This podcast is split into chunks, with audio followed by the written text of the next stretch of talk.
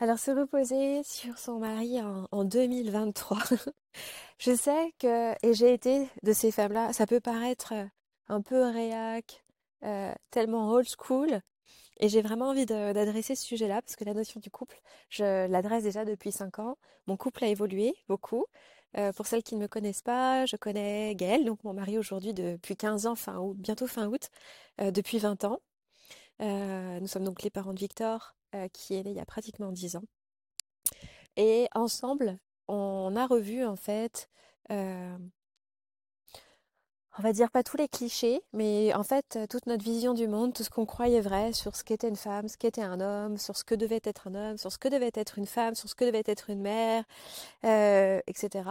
C'est-à-dire que nous, à l'époque, on dit on était un couple très fusionnel, très rock, très très investi dans dans nos, dans, notre job. Gaël a, eu une entreprise à un moment donné, puis il est redevenu salarié.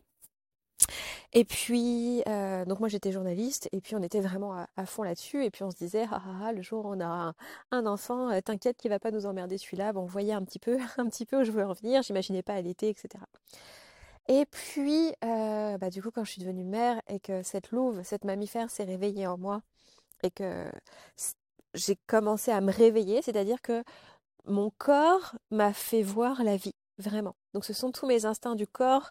Euh, Victor est né à, à 7 mois et demi, euh, on voulait l'envoyer en néonat, je l'ai gardé contre moi, j'ai fait du cododo, j'ai fait du pot à pot, je l'ai allaité, il a grossi tout de suite. Tout, personne n'en revenait à la mater, j'ai refusé euh, la séparation, j'ai refusé qu'on le prenne pour le faire dormir la nuit en nurserie, j'ai refusé les, biberons de, solutions en poudre, là, je ne peux pas appeler ça du lait, je peux pas laisser ça materniser, et faut, c'est juste, faut appeler un chat un chat, c'est tout, il n'y a pas de mal. Ça devait finir dans les pharmacies, ben maintenant tout le monde s'en sert, c'est devenu une norme, encore un truc d'exception qui est devenu une norme. Bref, et euh, ma vision de la femme, c'était une femme comme moi j'étais, et pourtant je me questionnais sur la question du genre, parce que j'avais fait mon mémoire de sociologie en journalisme sur les stratégies des femmes journalistes.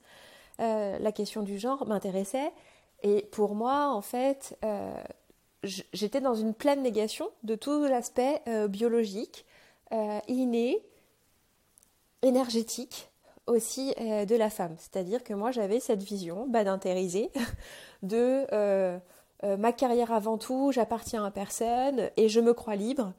Par exemple, en devenant mère, en demandant à une autre femme de s'occuper de mon enfant, en considérant que mes seins, pour reprendre le terme de Badinter, appartenaient euh, à mon mari et que ma vie appartenait à un patron, donc il fallait que je retourne au salariat et me séparer de mon bébé, parce que c'était ça, être une femme libre.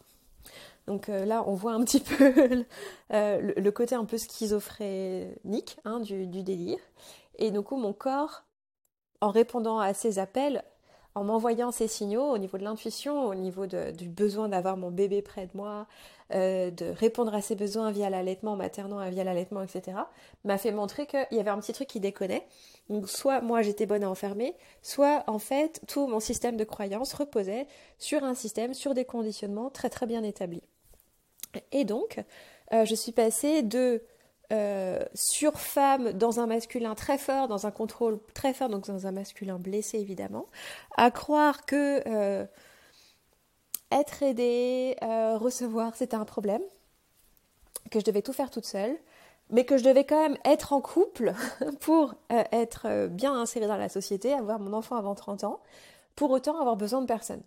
Donc en fait, il y avait cette notion aussi d'interdépendance, euh, où aussi effectivement c'était en réaction aux, aux méfaits et euh, du patriarcat avec cette violence dominatrice des hommes sur les femmes euh, qui a fait naître bah, du coup tout son opposé en réaction. Donc en général, quand c'est en réaction, c'est jamais, ça part jamais trop du bon endroit. Et donc en réaction, euh, on s'est retrouvé avec toutes ces femmes qui euh, s'enferment dans un masculin euh, de principe, j'ai envie de dire, qui se séparent de leur bébé, qui rejettent le féminin, qui s'opposent entre femmes, qui se voient toutes aussi paradoxalement en, en concurrence parce que quelque part, bah, il y a le côté mammifère qui s'exprime aussi de peur que la femelle prenne le mâle et abandonne sa tribu, parce qu'il euh, y a quand même ça qui est, dans nos, nos, gènes. Hein, voilà, c'est comme ça que ça s'exprime euh, du point de vue de notre ADN. Donc ça, rendait, ça, rend euh, quelque chose de, très compliqué dans les rapports euh, hommes-femmes et même au sein de la famille. Et je reviens du coup quand j'étais du coup en train de materner Victor, etc. Puis après, j'ai décidé aussi de m'exprimer en tant que femme, développer mon potentiel, contribuer au monde. Vous savez que j'étais bénévole pour la lettre chez Ligue France pendant plusieurs années, jusqu'à ce que je quitte parce que par rapport à l'OMS, euh, par rapport à, d'autres valeurs, je euh, je m'y retrouvais pas du tout. Mais en tout cas, j'ai aidé des femmes dans leur allaitement et leur maternage, qu'ils soient de deux jours d'allaitement jusqu'à 3-4 ans. Moi, j'ai fait 7 ans. Hein. Euh, jusqu'au sevrage naturel, il n'y a pas de jugement. J'ai vraiment contribué comme ça y a pendant 5 ans.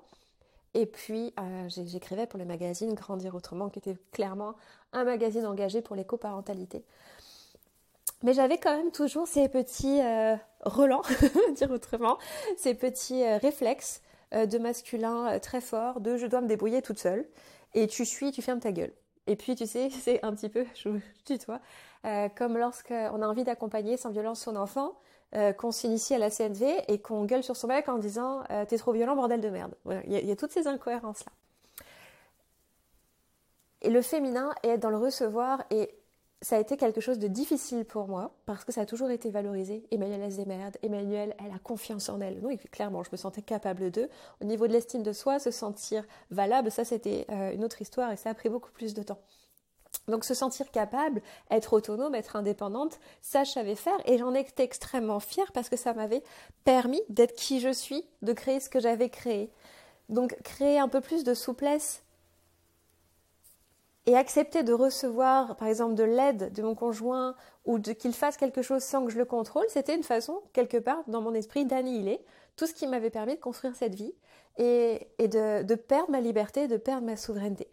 Pour autant, en fait, j'étais dans une sorte de prison mentale, un peu comme celle dont j'étais sortie via mon corps concernant ce qui était censé être le féminisme. Et j'avais encore un pied quelque part dans un paradigme qui ne m'appartenait pas.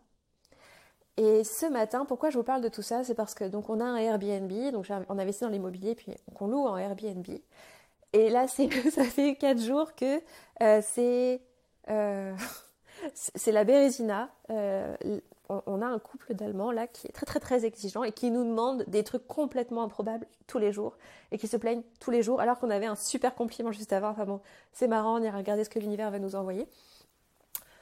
Et à un moment donné, moi j'ai saturé parce que j'ai envoyé des messages avec amour, assertivité, bienveillance, mais en posant mes limites. Et là, ce matin, j'avais soit envie de pleurer, soit envie de leur foutre un coup de boule. et oui, je suis humaine aussi.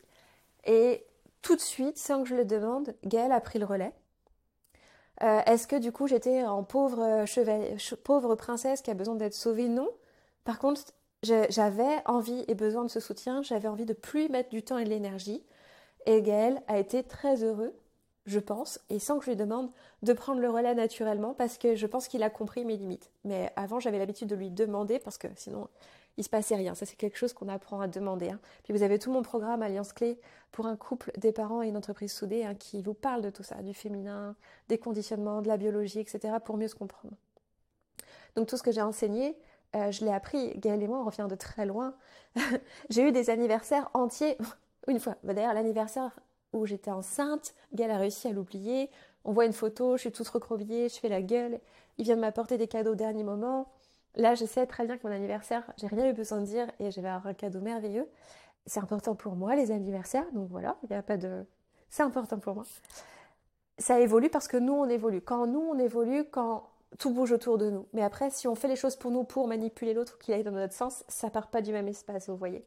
Mais aujourd'hui, j'ai j'ai pris de la conscience sur le fait que je me reposais sur mon mari et c'est ok. Et lui aussi, il a besoin de ça parce que c'est. Je, vous parle, je dis que je suis une chasseuse de 2.0. On a ça dans notre corps. Euh, on a ces deux énergies, féminine et masculine, dans les deux côtés, mais plus euh, développées féminin chez nous et, masculin chez eux. Ils ont besoin aussi de ça, euh, de prendre soin. Ils aiment prendre soin et on leur laisse pas souvent la possibilité de prendre soin. C'est quelque chose dont je parle dans Alliance Clé que j'ai créé en 2021. Et euh, aujourd'hui, je l'ai laissé prendre soin.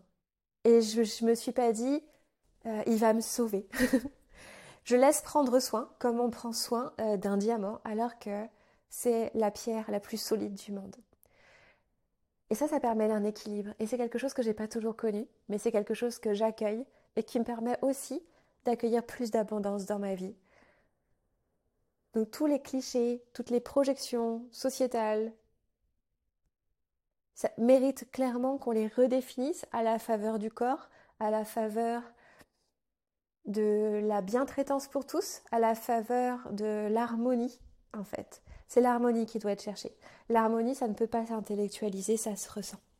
Voilà ce que j'avais envie de vous partager sur le couple et sur la prise de conscience que j'ai eue ce matin. Je vous embrasse.